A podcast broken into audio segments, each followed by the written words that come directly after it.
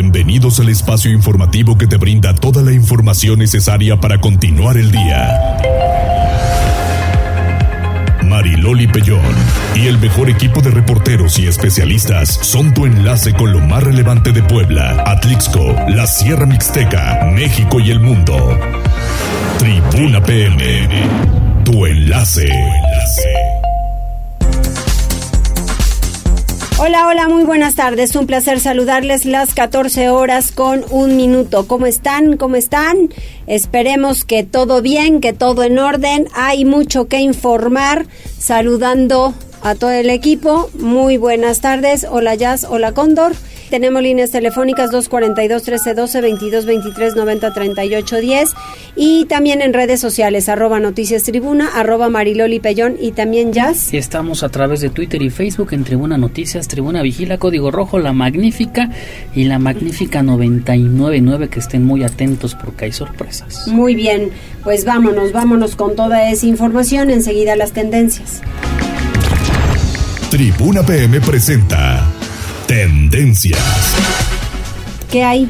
Muchas gracias Loli. Empezamos con esta información del presidente de Estados Unidos, Joe Biden. No sé si ya viste las imágenes y es que hace algunos minutos en un evento, eh, bueno, estaba durante un acto oficial, una ceremonia de graduación de la Fuerza Aérea de Estados Unidos, obviamente, pues al terminar el evento, eh, al querer bajar del estrado se cayó, sufrió una, digamos, una fuerte caída. Eh, por fortuna, por lo que parece ser, no le pasó nada, se levantó por su propio pie, también lo ayudaron miembros del servicio secreto, pero ahí están las imágenes que, pues obviamente ya le están dando la vuelta al mundo por ser eh, la importancia del, bueno, por la importancia que tiene, y no sé si ya viste, te lo estoy enseñando en este momento para que sepas de lo que hablamos y no haya problemas, mira nada más. Está terminando el evento. Ajá. Termina de dar los reconocimientos y sufre la caída. Pues, ¿qué hizo? Pues yo creo que había un escalón que no vio. O sea, no, no, claro, pero bueno, el templetito aquel sí tiene un buen escalón que tuvo que haber visto. O sea, se fue como, como Gordon Tobogán, así que dice, pobrecito. No, no, no, no, no, no, no. Como esas descripciones que hacen de esos videos. Sí, y, hay que recordar que es una pues una persona de la tercera edad, que estas caídas pues ya son sumamente complicadas y hay varios comentarios en, redes sociales y tienen y tienen razón, dicen ya no deben poner ese tipo de escalones en estos pues estrados y así se evitarían estas situaciones. Ahí está este tema en otro eh, bueno otra información que también le está dando eh, digamos que la vuelta en redes sociales. Eh, recordarás que el este el Museo de Barroco es muy, bueno, tiene cierta característica en su diseño hecho por el, el reconocido arquitecto japonés Toyo Ito. ¿Qué es lo que pasa? Que esta, eh, pues digamos que este arquitecto acusa al Partido Popular de España de plagiar el diseño del Museo Internacional del Barroco, que obviamente se encuentra aquí en Puebla, para el proyecto que según ellos van a realizar de un museo planetario Parque de las Ciencias en Salvarúa, Alaba, España. Es decir, en, el, en la imagen, eh, digamos que eh, en el proyecto ejecutivo de este de estas de este inmueble que pretenden hacer, pues tiene imágenes nada más y nada menos que el Museo Barroco. Órale. Está bueno. ¿Qué tal? Está muy bueno el tema, por supuesto. El Museo Barroco dando la vuelta al mundo. Y ya cerramos Tan con chulo que es, digamos. Está muy bonito, es impresionante y también no te cuento de noche con esas luces que lo alumbran de abajo hacia arriba. La verdad se ve imponente el museo. Y ya cerramos con esta situación. Fíjate que el diputado eh, Maya Martínez, Irepan Maya Martínez, eh, representante federal por Michoacán, ha levantado polémica. ¿Por qué? Porque fue visto durante una sesión eh, con una botella de vodka. Incluso se sirvió su digamos que su copita y demás, pero él aclara que esa botella que es de vodka no tenía vodka, dice que es una infusión a base de ingredientes naturales. Bueno, a ver, todos tomamos una infusiones, todos tomamos agua, todos tomamos té, este un ¿cómo se llaman estas cosas frías? Lo que tú gustes si quieras. ¿Se te ocurre meterle una botella de vodka? Ay, por favor, discúlpeme. Asegura que está elaborado con cúrcuma, jengibre, canela. Me vale de qué esté hecho. O sea, no de la pauta para que le vayan a criticar y menos puede hacerlo en el recinto en donde está. o sea, respeto, tantito respeto. Así es. a, mí a mí nunca se me ocurriría meter tantito, aunque me hayan regalado una botella de algo, póngale de rompope, ¿sí? Acá. Las monjitas, aquí. O sea, no, no, no va. Todo esto lo. ¿O a ti se te ocurriría, muchacho, que tú eres muchachito niño? No, ¿Eres no. una criaturita. Mira, lo que podríamos hacer es usar un termo como el tuyo y ni quién se entere. Pero ¿para qué das de qué hablar? No, no, no lo ideal es no dar de qué hablar. Obviamente, eh, pues sí, levantó polémica y sí es una botella de vodka. Desde luego, desde luego. Y ahí está el tema que está en redes sociales, en redes sociales y que pueden consultar a detalle en tribunanoticias.mx. Gracias, Jess. Tribuna PM. ¿Cómo le fue a la secretaria de Finanzas en su comparecencia? Liliana Tecpanecatl, nos tienes todos los detalles. Gracias, Mariloli. Buenas tardes. Te saludo con mucho gusto, igual que al auditorio. Ni hoyo financiero, ni quebranto, ni corrupción. Así se defendió María Teresa Castro Corro, secretaria de Finanzas del Gobierno de Puebla, que este 1 de junio acudió al Congreso local para explicar el estado de los dineros públicos en la entidad. La funcionaria informó que la inversión por 600 millones de pesos del erario en Accendo Banco, institución financiera hoy en quiebra, fue motivada por la necesidad de hacer frente a la deuda por 2.600 millones de pesos del Estado de Puebla ante el servicio de Administración Tributaria, el SAT, luego de hacer un recuento de las economías y superávits que se han conseguido del 2019 a la fecha, María Teresa Castro explicó que se eligió Accendo Banco para diversificar las inversiones del Estado porque era la institución con mayores rendimientos.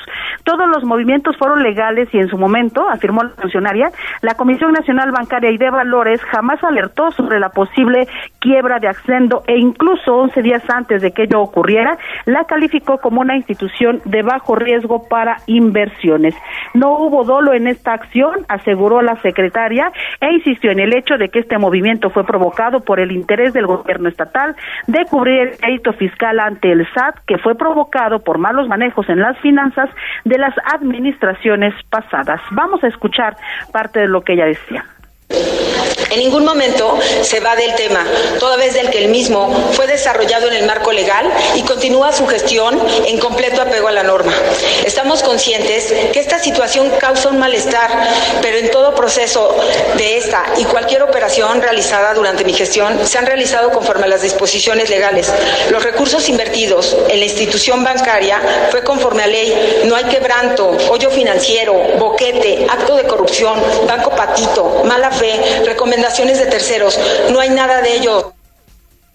Sobre la deuda fiscal explicó que producto de irregularidades y operaciones simuladas que datan del 2015 y aclaró que si bien el Estado decidió pagar los 2.609 millones de pesos al SAT para evitar que el monto siguiera creciendo, ya se recuperaron 1.956 millones de pesos. Ello representa 75% del monto total de la deuda y regresó ya a las finanzas locales, por lo que el impacto neto al erario fue de 252.6 millones de pesos. Posterior a su exposición, pues ella fue cuestionada por cada uno de los representantes de las distintas bancadas al interior de la 61 legislatura. El primer turno fue de Jaime Uranga y bueno, pues en este sentido él se preguntó eh, sobre pues esta decisión de elegir justamente a una eh, institución bancaria, en este caso financiera, que no tuviera pues la solidez que tienen otras y que se pusiera en riesgo el capital de los poblanos. Asimismo, fue cuestionada también el por qué omitir la información en las comparecencias anteriores sobre, bueno, pues esta operación financiera.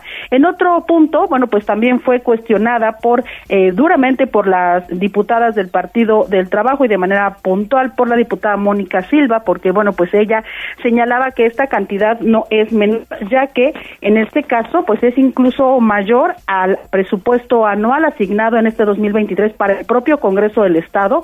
Asimismo, es mayor a nueve dependencias estatales y también representa apenas eh, bueno, pues eh, seis veces más que el presupuesto destinado a la Secretaría de Igualdad, por mencionar un ejemplo. También criticó que haya sido, bueno, pues eh, revelado por los medios de comunicación este tipo de operaciones y no por la propia secretaria en los diferentes ejercicios de comparecencia que se han registrado al frente del propio Congreso. Comentarte, Mariloli, que bueno, pues en las diferentes oportunidades que la secretaria tuvo de poder responder, siempre dejó muy claro que ella está a disposición de los poblanos, que este caso ya está siendo auditado por la función pública y que en el momento en que se deslinden las responsabilidades, si ella tiene que afrontar algún cargo derivado de la responsabilidad, pues que justamente implica el estar al frente de la Secretaría de Finanzas, así lo hará. Asimismo, ella destacó la importancia de que se legisle, pues justamente para evitar este tipo de casos en el futuro y que exista un cuerpo colegiado especialista que pueda encargarse, pues, de revisar eh, todas las eh, operaciones financieras que hacen los estados, ya que no es el único caso el de Puebla, pero sí sería bueno que este esta entidad pues cuente con las em, herramientas legales justamente que eviten que nuevos acontecimientos de este tipo vuelvan a presentarse. Y en este sentido comentarte que pues ella señaló que hay 17 estados entre bueno eh, 17 mm, digamos figuras públicas entre estados municipios que también invirtieron en Ascendo y que tienen una eh, pues deuda ahí por tres mil millones de pesos. Y sobre la pregunta puntual de si habría una fecha para recuperar el dinero que se adeuda a los poblanos y sobre todo las posibilidades de que esto ocurra, pues ella fue muy clara, dijo que podría concluir este gobierno y la actual legislatura y eso podría no ocurrir, eh, son posibilidades, pues es un proceso a largo plazo y también señaló que no hay una fecha, pero que pues se le debe dar seguimiento ya que eh, los bienes de esta institución tendrán que pasar por un proceso de judicialización, se tendrán que poner en venta y después de eso pues vendrán los acreedores justamente a ver cuánto les toca, pero bueno, pues ya te decía, son alrededor de 400 y de esos al menos 17 eh, entidades que son públicas, Mariloli. Pues entonces sí se le pusieron difíciles las cosas. Sí, sí, la verdad es que fueron críticos los diputados, la mayoría de ellos hubo... ¿Estoy al aire? Sí, sí. Perdón, perdón, dejé de escuchar. Este sí, sí se pusieron complicadas las situaciones. Eh, alguno, algunas respuestas ya eran como reiterativas por parte de ella. Eh, empezó como pues a titubear, ¿no? Al final tampoco fue un proceso fácil y sin embargo lo que se destaca de esto, pues es lo que todos ellos señalaban, que se ha hecho un ejercicio importante de rendición de cuentas, que se ha dado la cara a los poblanos por parte de la funcionaria estatal y pues ahora solo resta esperar cuál será este proceso. Y bueno, pues también se habló de la posibilidad, justamente te decía, de cubrir esta área de oportunidad en Mariloli y de generar una nueva ley o una, eh, pues sí, un cuerpo colegiado que ayude al Estado, que esté integrado por especialistas eh, para que este tipo de operaciones se hagan eh, pues de una manera más segura. Actualmente el Estado, decía la propia secretaria, tiene la diversificación de sus inversiones en otras instituciones, sin embargo por eso no quedaba tan claro por qué se había decidido en una institución que pues no era tan conocida, que no tenía tanta trayectoria, eh, pues el único argumento fue que daba una mayor inversión, sin embargo, explicaba de manera, digamos ya como con, con bolitas y palitos, ¿no? Como decimos coloquialmente, eh, se hicieron un total de 14 operaciones, Mariloli, 11 salieron bien, las últimas tres salieron mal, en este proceso se fueron invirtiendo montos de entre 200 y 400 millones de pesos, pero al final se perdieron 600. Entonces, claramente, pues fue una inversión fallida, Mariloli. Exactamente, así es. Muchas gracias, Liliana, muy completo. Buenas tardes. Muy buenas tardes. Vamos con Pili Bravo porque se inauguró un evento especial temas, energías renovables y humanización digital. Adelante, Pili.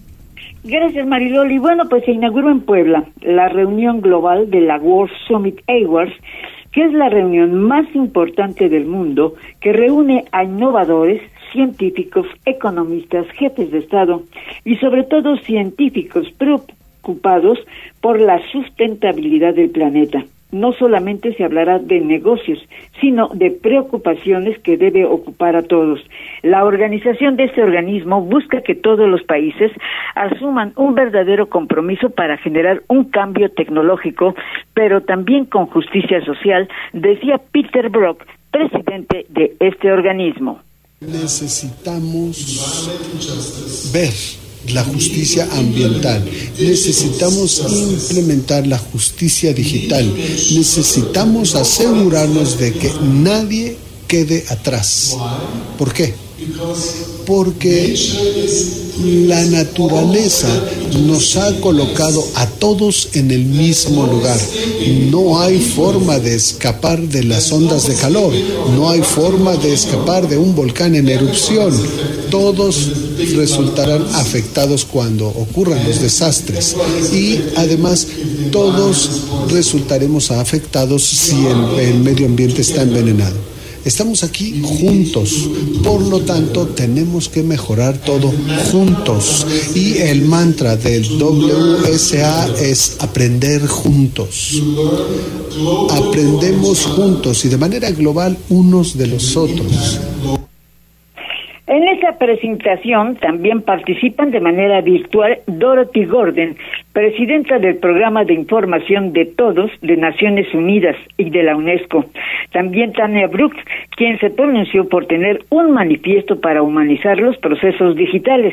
Finalmente, la secretaria de Economía del Estado, Olivia Salomón, fue la encargada de hacer la inauguración y destacó pues algunas ventajas de Puebla que nuestra amada Puebla sea la, sede, la ciudad sede de esta cumbre. Honor que compartimos con ciudades como Ginebra, Túnez, Venecia, El Cairo, Abu Dhabi, Singapur o Viena, y que impulsa con toda fuerza la Secretaría de Economía como uno de los ejes primordiales para el desarrollo del Estado. Contamos con, con programas como Emprendimiento Digital para Mujeres, tecnologías emergentes y aldeas digitales que trabaja con productores del campo poblano para poder llegar a esta digitalización digitalización, pero como bien decía Tania, de manera humanista. Economía, crecimiento, modo de producción, inteligencia colectiva, ciudades inteligentes, industria 4.0, parecen palabras frías y alejadas de la realidad colectiva. Y bueno, pues de todos estos temas se habrán de analizar durante dos días por una gran cantidad de científicos, economistas y ambientalistas de todo el mundo el reporte, Mariloli. Oye, Pili, también el Estado, el gobierno del Estado no tiene demanda ni conflicto con Agua de Puebla, toca el Congreso el cumplimiento de compromisos, eso dice el gobernador.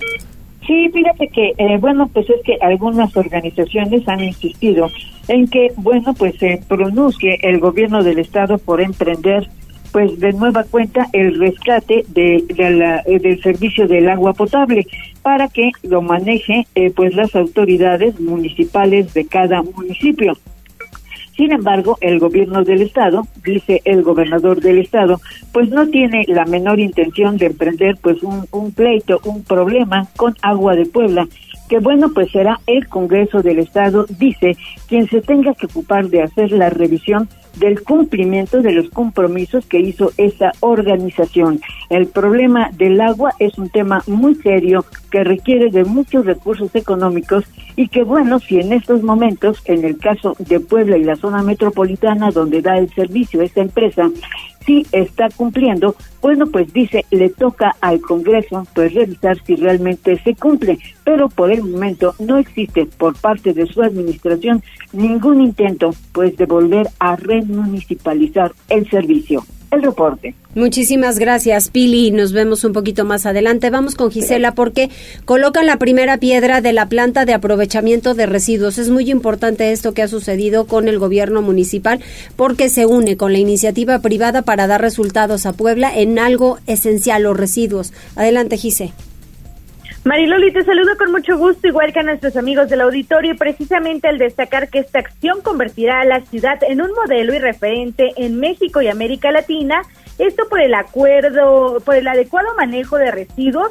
El alcalde de Puebla, Eduardo Rivera Pérez, dio a conocer que este día inicia la construcción de la planta de aprovechamiento de residuos que se ubicará en la zona industrial de la Junta Auxiliar La Resurrección. El edil dejó en claro que en el municipio se continúan impulsando proyectos con visión ambiental para beneficiar de manera directa a las y los poblanos y por ello anunció que este jueves 1 de junio iniciará la construcción de dicha planta con una inversión de 50 millones de pesos. Manifestó que el recurso fue destinado por la concesionaria, es decir, por la empresa promotora ambiental, por lo que reveló se generarán también 80 empleos directos e indirectos. Escuchemos. La primera gran noticia es el inicio de la construcción de la planta de aprovechamiento de residuos, gracias a la cual Puebla se convertirá en un municipio modelo y referente en México y América Latina por el adecuado manejo de residuos. Esto al lograr que ya no se depositen cientos de toneladas de basura en el relleno sanitario, sino que ahora se procesen y se utilicen por la industria, reduciendo la contaminación. Es la primera planta de este tipo en llegar a Puebla y la inversión para su construcción asciende a 50 millones de pesos. Precisó que la construcción concluirá el 31 de agosto del año en curso, de ahí que la meta será procesar 250 toneladas de material inorgánico durante el primer año, 500 toneladas el segundo y 750 en el tercero. El total generado se empleará como material de aprovechamiento térmico y será adquirido por Cemex. A la par, Rivera Pérez dio a conocer que durante las próximas semanas se sumarán 65 nuevas unidades a la recolección de basura de la capital poblana. 61 camiones de carga traseras de 25 y 8 yardas de alta compactación y carga frontal de 30 yardas y cuatro también camionetas de supervisión. Y por ello la inversión total de promotor ambiental será de 272.5 millones de pesos ya que la adquisición de las nuevas unidades representan un monto de más de 222.5 millones de pesos. Por último, aseveró que estas acciones representan el compromiso del gobierno de la ciudad para seguir mejorando la calidad de vida de las y los ciudadanos. Es el destacar que uno de los principales objetivos es brindar a las futuras generaciones una mejor ciudad. El reporte Mariloli. Muchísimas gracias. Gise, regresamos con Pili porque sigue bajando la actividad del Popocatépetl, pero se mantiene la vigilancia y las restricciones. Al final seguimos en amarillo 3, Pili. Sí, pero fíjate que ante la actividad del volcán Popocatépetl que sigue bajando, la Secretaría de Salud analiza y toma muestras para determinar si ya eh, pues podría levantar la próxima semana la restricción para que los alumnos puedan tener otra vez actividades al aire libre. Eh, tú sabes que eh, se regresó a clases, pero la recomendación era no realizar actividades de educación física, ni siquiera los recreos. Entonces, bueno, pues ya con los estudios que hagan se determinará si la próxima semana pues ya los alumnos pueden de nueva cuenta realizar sus actividades al aire libre. Mientras tanto, en las últimas horas, mediante el sistema de monitoreo del Popocatépetl, se han detectado solo 219 exhalaciones que han estado acompañadas más de vapor de agua que mínimas, muy mínimas cantidades de ceniza. Se han, contabilidad, se han contabilizado solamente 11 minutos de tremor de alta frecuencia y de baja amplitud, situación que, bueno, anteriormente, hasta la semana pasada, era de 23 horas y ahora estos tremores solo son de 11 minutos. Eh, también señala el Senapred en su reporte de este día que al bajar el tremor, bueno, pues tal vez el volcán podría regresar también a su estado de tranquilidad, pero sería hasta los próximos días. Mientras tanto, se mantiene la fase 3 el reporte. Muchas gracias, Pili. Y vamos a seguir pendientes del volcán Popocatépetl porque es un volcán activo. O sea, al final nadie va a quitar el volcán. nadie lo va a quitar. Va a seguir en actividad y hay que seguir con ello y atendiéndolo, desde luego. ¿Qué hay, Jazz? Tenemos un audio de la señora Carla, terminación 7328. Motociclista atropellado en Once Sur y Margaritas nos pasa la fotografía, con mucho gusto la compartimos, ya hay personal de la Dirección de Tránsito Municipal y por lo que veo, eh, pues eh, sí está eh, tirado en el, en el carril de ruta, que tengan eh, precaución.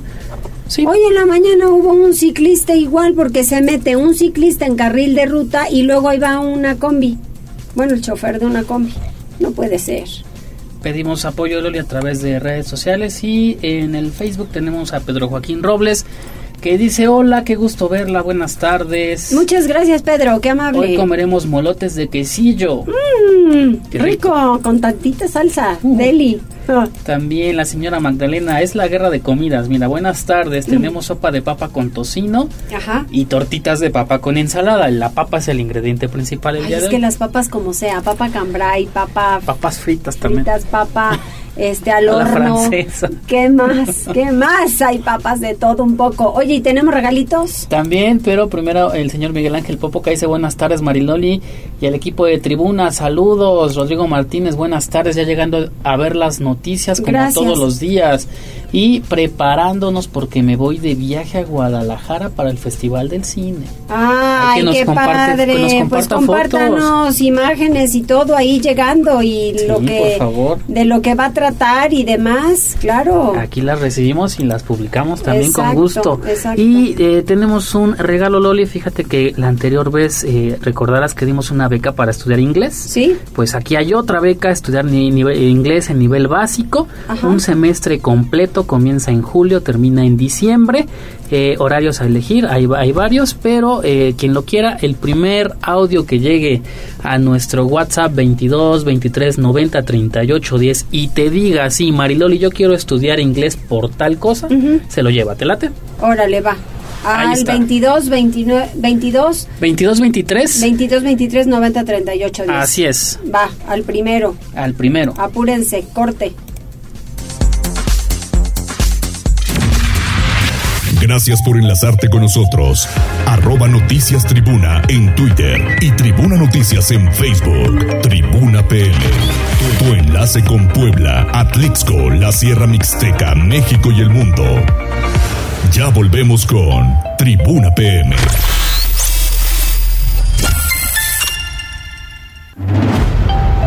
Noticias, tendencias y más. Estamos de regreso. Tribuna PM, tu enlace en Puebla, Atlixco y la Sierra Mixteca. Y mire, no hay nada mejor que hablar con los organizadores, pero aquellos pioneros. Si ustedes han estado en los eventos de quinceañeras en el centro de convenciones, miren quién está aquí con nosotros. Jennifer Torres, ¿cómo estás? Muy bien, gracias. Muy emocionada y agradecida que tengamos este espacio. ¿Cuándo va a ser el evento? Ya es este próximo 3 y 4 de junio. ¡Ay, qué Estamos rápido! a dos días prácticamente Dos ya. días. ¿Tú también te vas a poner tu vestido y todo? Sí, ya vamos a ir como Es todas nuestra las quinceañera Ya, eh, principal. ya es, es mi segundo, mis segundos 15 años. Ah. ella, ella, ella va a ir así, ella va a ir así. Claro que Oye, sí. pero a ver, es que si es un evento muy especial, una quinceañera creo que llega en un momento específico de su vida, en donde debe ir decidiendo hacia dónde va. eh, cómo lo va a aterrizar en casa, cómo lo va a aterrizar en su propia vida. Llegas y ya te dicen de niña señorita y de repente ya te arreglas, ya te peinas, ya te pintas, te maquillas, te maquillas. Y son muchas cosas, entonces creo que sí es una etapa padre. Sí, es el cambio que dicen que es de ser niña a ya pasar casi mujer, ¿no? Sí. Entonces es un cambio y una etapa muy bonita. También a veces un poquito difícil, pero a la vez la verdad es una formación ya para ellas y bueno, Expo 15 se está aquí para precisamente eh, conmemorar y preparar de la mejor forma esta, esta gran fiesta que queda el recuerdo para toda su vida. Nosotros Toda la vida. que La fiesta es de ellas. Exacto. A ver, entonces, ¿qué tiene que pasar este 3 y 4? Tienen que llegar al centro de convenciones y... Así es, ahí únicamente tienen que llegar, registrarse para que estén abiertas a promociones que vamos a tener desde el 50, 70% de descuento con todos los proveedores y podrán encontrar todo para su fiesta en un solo lugar. Esa es una gran facilidad porque luego tienen que estar recorriendo toda la ciudad y bueno, no, en un solo lugar van a tener todo.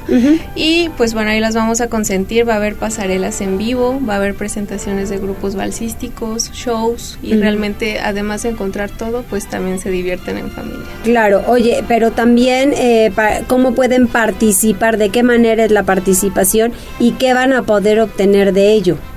Ah, únicamente realmente el ir al evento, al momento de registrarse, ya con ese registro participan y van a poder eh, participar para ganar una fiesta completa para 100 personas. ¿Qué es una Entonces, fiesta completa? Platícame. Pues ¿Qué ya es eso? va a incluir todo lo que viene siendo banquete, salón, vestido, grupo Ujú. balsístico, limusina, realmente todo hasta invitaciones para sus 15 años. O sea, realmente esto se convierte en un evento de sueño. Así es, un evento Wow. de ensueño y que nosotros y la Magnífica, Expo Ujú. 15 y la Magnífica tienen para nuestras futuras quinceañeras, así que no se pueden perder la oportunidad ¿A de ir. qué hora es el evento? ¿A qué hora deben asistir? Vamos a estar a partir de 12 del día hasta las 9 de la noche. de las 12 del día a las 9 de la noche, los dos días. Los dos días. Entonces son sábado y domingo. Así es. En el centro de convenciones desde las 12 del día 12 hasta las 9 de la noche. 9 de la noche y solo tienen que hacer su registro. Así es, llegar ahí mismo dentro del evento. Tenemos un área de registro y ahí llenan todos sus datos. Y bueno, ya pueden pasar al evento ahí a ver todas las promociones, todos los proveedores y sorpresas que vamos a tener para todas las quinceañeras. ¿Cuál ha sido tu experiencia? O sea, verles esas caras de, ay, maravillas, ya lo logré. Es, hermoso ver esas caras de emoción. Desde que también están abajo, eh, tenemos una gran pasarela, la verdad, y ver al público desde abajo tan emocionados, entusiasmados, abajo del evento tan emocionados también de que hasta los mismos proveedores les hacen fiesta ahí mismo a las quinceañeras. Ya les, empiezan a celebrar y a dar la experiencia pues de esta, de esta edad, ¿no? De esta gran y hermosa edad que tienen entonces es muy bonito. He visto risas, este, llantos de emoción, eh, gritos de alegría. Entonces es muy bonito formar parte de esta etapa de las niñas y pues de su familia. Qué bueno, pues Jennifer, no se diga más, muchas gracias. Bienvenida y que tengas de verdad mucha suerte, que haya muchas quinceañeras que quieran ir y que estén presentes en el evento. Ya sabe, este fin de semana de las 12 a las 9 de la noche. Muchísimas Bienvenida. Gracias. Muchas gracias. Vamos al reporte vial. Mariloli Pellón en Tribuna PM. Reporte vial. La Secretaría de Seguridad Ciudadana del municipio de Puebla te comparte el reporte vial en este jueves primero de junio. Encontrarán tránsito fluido en Boulevard 18 de noviembre, desde la autopista México-Puebla hasta la 16 Oriente y en la 23 Poniente entre la 15 Sur y Boulevard Atlisco. Además, hay buen avance en la avenida 15 de Mayo, desde la Diagonal Defensores de la República hasta Boulevard Hermano Cerdán. Por otra parte, tomen sus precauciones, ya que se registra carga vehicular en Boulevard Norte, entre la 11 Norte y Boulevard Carmen Cerdán y en la 16 de septiembre desde la calle Venustiano Carranza hasta Boulevard Municipio Libre. Asimismo, hay tráfico en prolongación de la 14 Sur, entre la 93 Oriente y Boulevard Municipio Libre. Te compartimos que por trabajos de bacheo hay cierres parciales en la 12 Oriente, entre la 36 y 30 Norte, y en Boulevard Xonacatepec, desde la calle Los Pinos hasta la calle 12 de diciembre te invitamos a tomar vías alternas. La probabilidad de lluvia para el día de hoy es del 40%. Extrema precauciones. Hasta aquí el reporte vial y que tengan una excelente tarde. Pues ahí está el reporte vial, 14 horas con 36 minutos. Y enseguida nos vamos con la diputada Nora Merino porque hoy tuvieron un día, pues yo diría que bastante complicado, Nora. ¿O tú cómo viste la comparecencia de la secretaria de Finanzas? Hola, mi querida Mariloli. Pues mira, un gusto saludarte primero a ti, al auditorio. Y sí, hoy, pues yo creo que en un hecho histórico, me gustaría llamarlo así, porque es totalmente apegado a, a un ejercicio de rendición de cuentas, de transparencia, más allá de los partidos, era importante que las y los poblanos tuvieran certeza plena del ejercicio de los recursos públicos y además también muy apegado al estilo de nuestro gobernador Sergio Salomón. Siempre ha sido un hombre muy muy metido en los temas de rendición de cuentas, de transparencia y bueno, su gabinete tenía que replicar lo que lo que ha hecho el gobernador durante toda su vida. Entonces hoy estuvo con nosotros la secretaria de Finanzas María Teresa Castro y pues sí, la verdad es que eh, hubo muchos cuestionamientos, muchos temas alrededor de yo quisiera yo diría que tres tres vertientes importantes. La primera es eh, la inversión pues fallida que se hizo en el Banco Accendo, la segunda esta deuda que venimos arrastrando desde eh, 2009, 2010, cuando se hace una, una equivocada eh, devolución por parte del SAT de impuestos al Estado, después el SAT nos lo reclama, eh, un mal litigio que nos lleva a pagar pues más de 1.900 millones de pesos a los poblanos y a las poblanas, y tercero, pues la compra del terreno donde está el Congreso del, donde será el nuevo Congreso del Estado.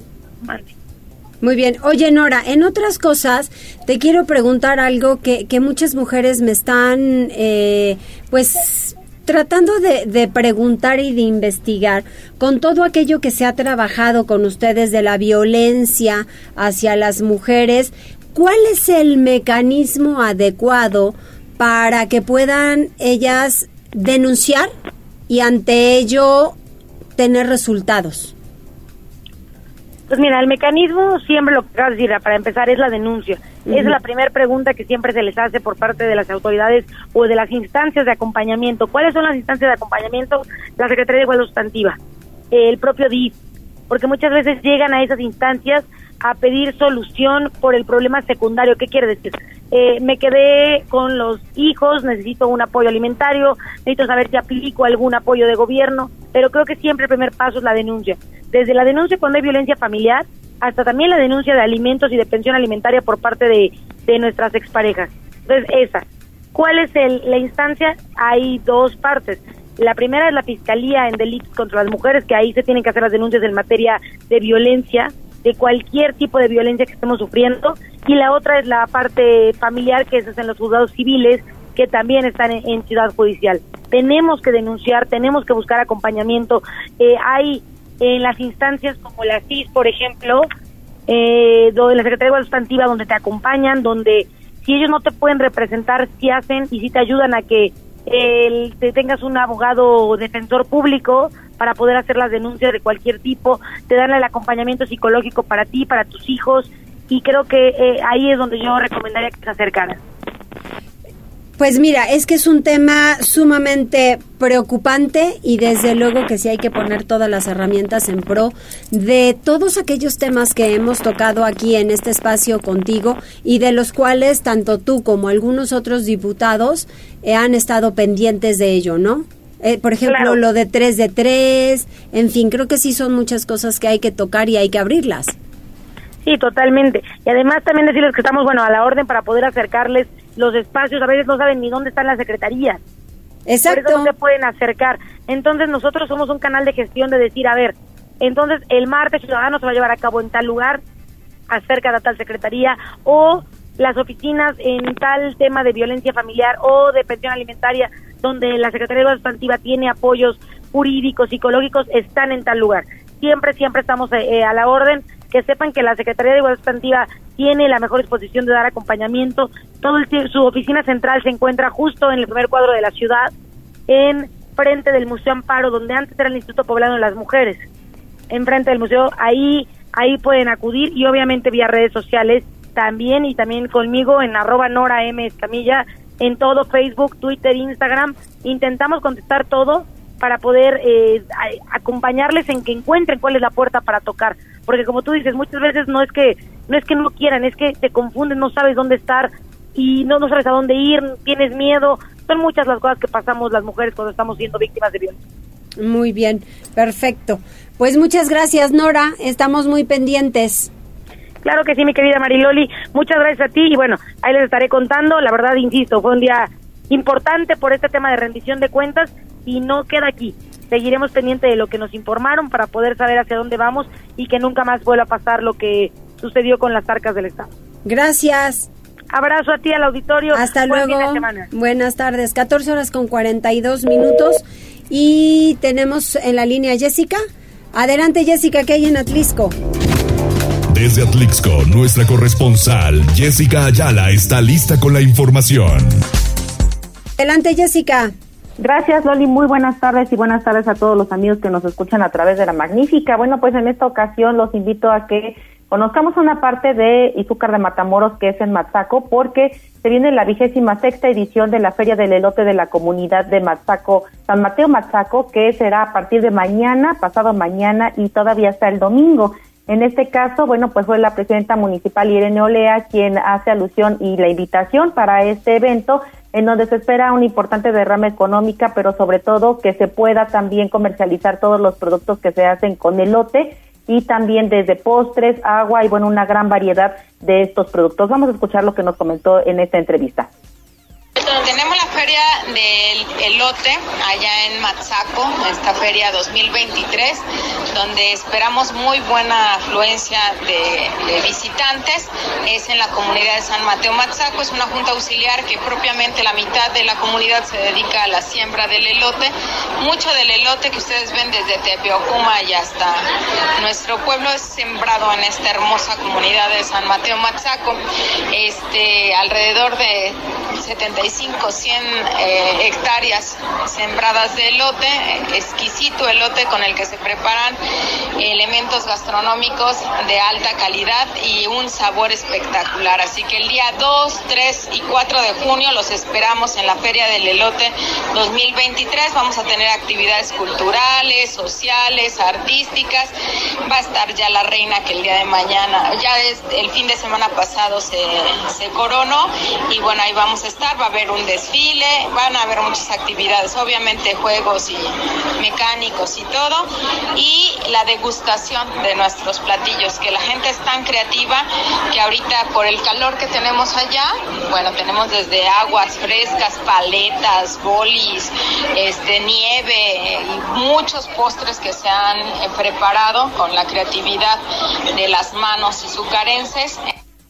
Así es que ya lo saben, pues será del 2 al 4 de junio que se va a llevar a cabo esta feria del elote en su edición número 26 y como lo comentaba, bueno, pues también es el apoyo a todos los productores que en esa región, bueno, no llega la ceniza, así es que no se han visto afectados por estos cambios por la presencia del volcán Popocatépetl. Y pues están ya todos invitados desde tamales, chiliatole, empanadas y con la infinidad de productos a base de maíz y justamente del elote, Loli. Muy bien, pues estaremos muy pendientes. Muchas gracias. Gracias, Loli. Excelente tarde. Un abrazo. Excelente tarde. Vamos a hacer una pausa y regresamos enseguida. ¿Tenemos algún mensaje más? No, Loli. Vamos a la pausa. Órale, va. Gracias por enlazarte con nosotros. Arroba Noticias Tribuna en Twitter y Tribuna Noticias en Facebook. Tribuna PM. Tu enlace con Puebla, Atlixco, la Sierra Mixteca, México y el mundo. Ya volvemos con Tribuna PM. Noticias, tendencias y más. Estamos de regreso. Tribuna PM, tu enlace en Puebla, Atlixco y la Sierra Mixteca. Con más información en la línea telefónica el doctor Silvino Vergara. Silvino, qué gusto, el maltrato animal y su legislación. ¿Qué tal? Me explicar lo que ha pasado ahora en las noticias de este hecho que han sacado en los medios de comunicación de la persona esta que cargó ahí al, al perro y lo aventó ahí a, un, a una olla ahí de, de aceite hirviendo. Y que bueno pues muchas de las ocasiones esto lo que demuestra más que otra cosa es también el grado de violencia en la que en el que hemos llegado no esta pues por así decirlo que que representa ese pues esa muerte de ese pobre animal no y bueno pues muchas de las ocasiones nos preguntamos qué se ha hecho al respecto de todo esto no y bueno pues hay una serie de legislaciones eh, relacionadas precisamente con la protección de los animales. De esta ocasión, pues ya afortunadamente por la cámara, pues se pudo se pudo ver, pero pues también existen las eh, peleas de perros callejeros o bueno peleas de perros, ¿no? Y que son clandestinas, están prohibidas. Y bueno, pues hay una gran cantidad de, de afectaciones directamente a, a los animales sin ninguna sin ninguna regulación. Pero lo que es de alguna manera eh, curioso, vamos a decirlo así, es que las primeras leyes de protección a los animales, pues resulta que fueron de la Alemania nazi, fue la, los, eh, los nazis los primeros que establecieron leyes respecto a la protección de, de animales, y bueno, pues es paradójico que ellos, por un lado, estén planteando la protección de animales y todo lo que hicieron con los seres, con los seres humanos. Hay quien dice que el que quiere más a los animales es que tiene más eh, pues desprecio sobre los seres humanos y bueno pues sin meternos en complicaciones ni situaciones de ese tipo también suena paradójico que por ejemplo el partido verde ecologista siempre ha estado a favor de la protección de los animales pero también ha sido en algún tiempo quien proponía la pena de muerte, entonces eh, por delitos, digamos, de secuestro, de homicidio, etcétera.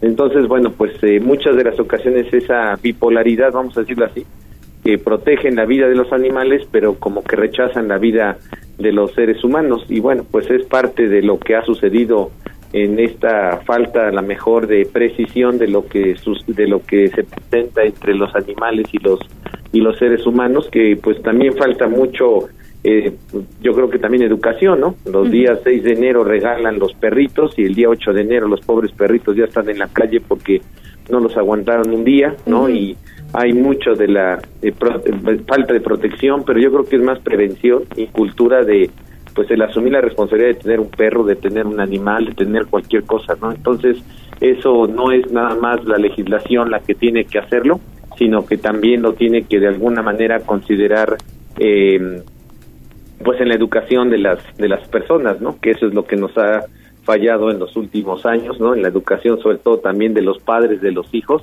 que pues a veces regalamos hasta los eh, pobres perritos y estos después se quedan en una azotea o de plano los echan a la calle.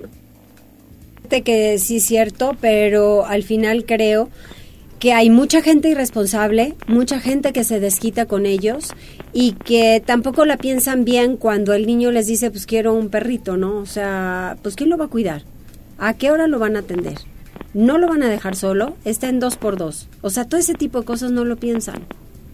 Así es, y ese es el problema principal, ¿no? Que hasta dónde vamos a encontrar, que no es nada más la legislación, esa es la idea, ¿no? No nada más es legislar y establecer leyes, sino también el problema principal, pues es eh, la cultura, la educación, ¿no? Que se tiene que dar y la responsabilidad, pues también con los, con los seres humanos, ¿no? Aunque también es paradójico que a veces quien protege más a los, a los animales, pues paradójicamente rechaza, digamos, la convivencia con los seres humanos. exactamente, así es. Muchas gracias, Silvino. Buen provecho, buenas tardes. Gracias igualmente. Tribuna PM presenta Deportes. Información deportiva. Adelante, Neto. ¿Qué tal Mariloli? Muy buenas tardes, buenas tardes a todo el auditorio. Vámonos rapidísimo con la información deportiva. Comenzamos con lo que sucedió anoche en el Estadio Nou Camp porque el equipo de León volvió a la actividad después de tres semanas de no tener partidos de carácter oficial tras su pronta eliminación en el torneo clausura 2023 de la Liga MX al caer sorpresivamente en repechaje a manos del conjunto de San Luis por marcador de tres tantos a uno. Así solamente con entrenamientos, un par de compromisos de carácter amistoso, León terminó recibiendo al conjunto del LAFC que llegaba con la etiqueta de favorito, sobre todo por la forma en la que ha venido arrasando a sus rivales en la Liga de Campeones de CONCACAF y el buen momento que atraviesa en la Major League Soccer, donde son los actuales monarcas. Sin embargo, otra vez Nicolás Larcamón volvió a demostrar la capacidad que tiene, haciendo a un León sumamente ofensivo, generando distintas ocasiones de peligro, dominando prácticamente de principio a fin. Y se fueron rapidísimo al frente del marcador gracias al tanto convertido por William Tecillo, lo cual pues provocó desde luego la alegría entre los aficionados al conjunto Esmeralda que veían que su equipo era sumamente superior a los antagonistas. Ya casi a concluir el primer tiempo apareció una marcación, un penalti a favor del equipo de casa y el encargado de ejecutarlo fue el ángel del gol, el, el ecuatoriano Ángel Mena, quien terminó definiendo de manera fuerte para superar al guardameta del equipo de las representante de las barras y las estrellas para poner en ese momento la ventaja por marcador de dos goles a cero. Arrancó la parte complementaria, León seguía imponiendo condiciones en busca de pues ampliar la diferencia en el marcador, tomando en cuenta que es una batalla de 180 minutos y parecía que iba a conseguir una tercera anotación que sin duda hubiera dado una gran ventaja al equipo de casa. Sin embargo, apareció el video arbitraje y terminan, terminan marcando falta ofensiva en contra del equipo del Bajío, con lo cual pues se anula la anotación para el equipo de casa. Finalmente, en tiempo de agonía, la única llegada que tuvo el conjunto del LAFC la hacen válida y con esto pues recortan diferencias, así que una victoria que sabe muy poco para el equipo dirigido por Nicolás Arcamón, pero finalmente ventaja que deberán, deberán mantenerla el próximo domingo cuando estos equipos se vuelvan a ver las caras en lo que será ya el partido de vuelta de la final de Liga de Campeones de CONCACAF. Es decir, a León le bastaría empatar o ganar por cualquier marcador para pues regresar nuevamente el cetro a la Liga MX, mientras que el AFC, que ya perdió una final ante equipos mexicanos, hace tres años ante el Club Tigres de la Universidad Autónoma de Nuevo León, buscará su primer campeonato, para ello tendrá que ganar por diferencia de dos anotaciones. Ya en esta final queda en el olvido, queda atrás el criterio de gol de visitante, es decir, si el LAFC gana solamente por la mínima diferencia, entonces se tendrán que disputar tiempos extras. Y si se mantiene la igualdad, se mantiene el empate, entonces todo se estará definiendo en la tanda de penales. Así que próximo domingo, 7 de la noche, tiempo del centro de México, el AFC contra el conjunto de León, recordando que el ganador de esta serie pues estará adjudicándose el pase directo al Mundial de Clubes 2024 y también al Mundial de Clubes 2025, tomando en cuenta que esa ya será la primera edición con la participación de 24 equipos. Vámonos con información de la selección mexicana porque el conjunto tricolor, o mejor dicho, Diego Coca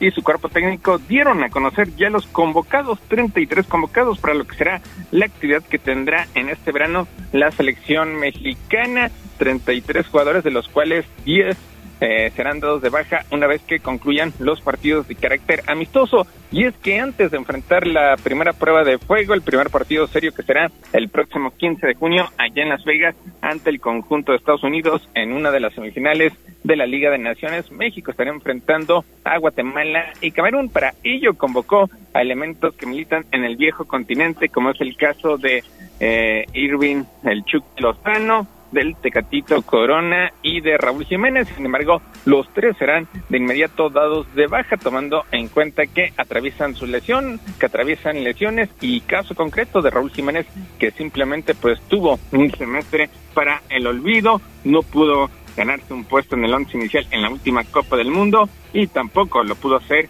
con el conjunto del Wolverhampton, quienes sí estarán comandando la ofensiva por parte de la selección mexicana, comandada por Diego Coca, serán Henry Martin y Santiago Jiménez, este último elemento que terminó siendo uno de los más valiosos para que el Feyenoord conquistara la, el campeonato local, conquistara la Eredivisie. En la portería aparecen Guillermo Ochoa, quien solamente estará defendiendo la camiseta tricolor hasta los partidos decisivos de Liga de Naciones de CONCACAF, ya que la Copa Oro, pues se le estarán buscando el puesto titular, ya sea Ángel Melagón o el caso de Carlos Acevedo, el guardameta del conjunto de Santos, mientras que el cuarto portero, Toño Rodríguez, solamente será convocado para los partidos de carácter amistoso, esto con la finalidad también de hacer grupo de cara a futuras competiciones. Así que pues estos 33 elementos tendrán que irse reportando de a poco a partir del próximo lunes para iniciar la concentración de cara a lo que será la primera prueba de fuego para Diego Coca, que en caso de no conseguir resultados positivos, pues entonces su futuro estará tambaleando. Vámonos al viejo continente porque el estratega del Paris Saint Germain pues dio a conocer que el próximo sábado Lionel Messi estará disputando su último partido defendiendo la camiseta del Paris Saint Germain. Lo que todavía es una incógnita es saber qué es lo que pasará y es que pues Lionel Messi ha recibido ofertas estratosféricas de la Liga de Arabia Saudí donde ya milita Cristiano Ronaldo. Desde luego está el interés del Barcelona para que regrese a conformar sus filas y también ofertas de la Major Soccer, caso concreto del Inter de Miami, del cual pues eh, tiene acciones, es propietario David Beckham y querrá convencerlo para ir al balompié de las barras y las estrellas. Ya para rematar la información deportiva, Pericos de Puebla pierde, pierde la serie ante los rieleros de Aguascalientes después de caer por pizarra de ocho carreras a cero. Hoy buscarán el de la honra. El duelo de esta noche será a partir de las 19 horas. Mariloli, lo más relevante en materia deportiva. Gracias, Neto. Saludos, muy buenas tardes. Muy buenas tardes. Pues ya nos vamos. Muchas gracias por su atención. ¿Tienes algún mensaje más? El señor Miguel Ángel Popoca, tráfico intenso enfrente de la Fiscalía. Con mi Ángel también eh, se reporta y nos vemos mañana. Nos vemos mañana. Gracias a todo el equipo. Gracias, gracias a Levau. Gracias a todos y a ustedes por su compañía que siempre es muy importante. Hasta mañana.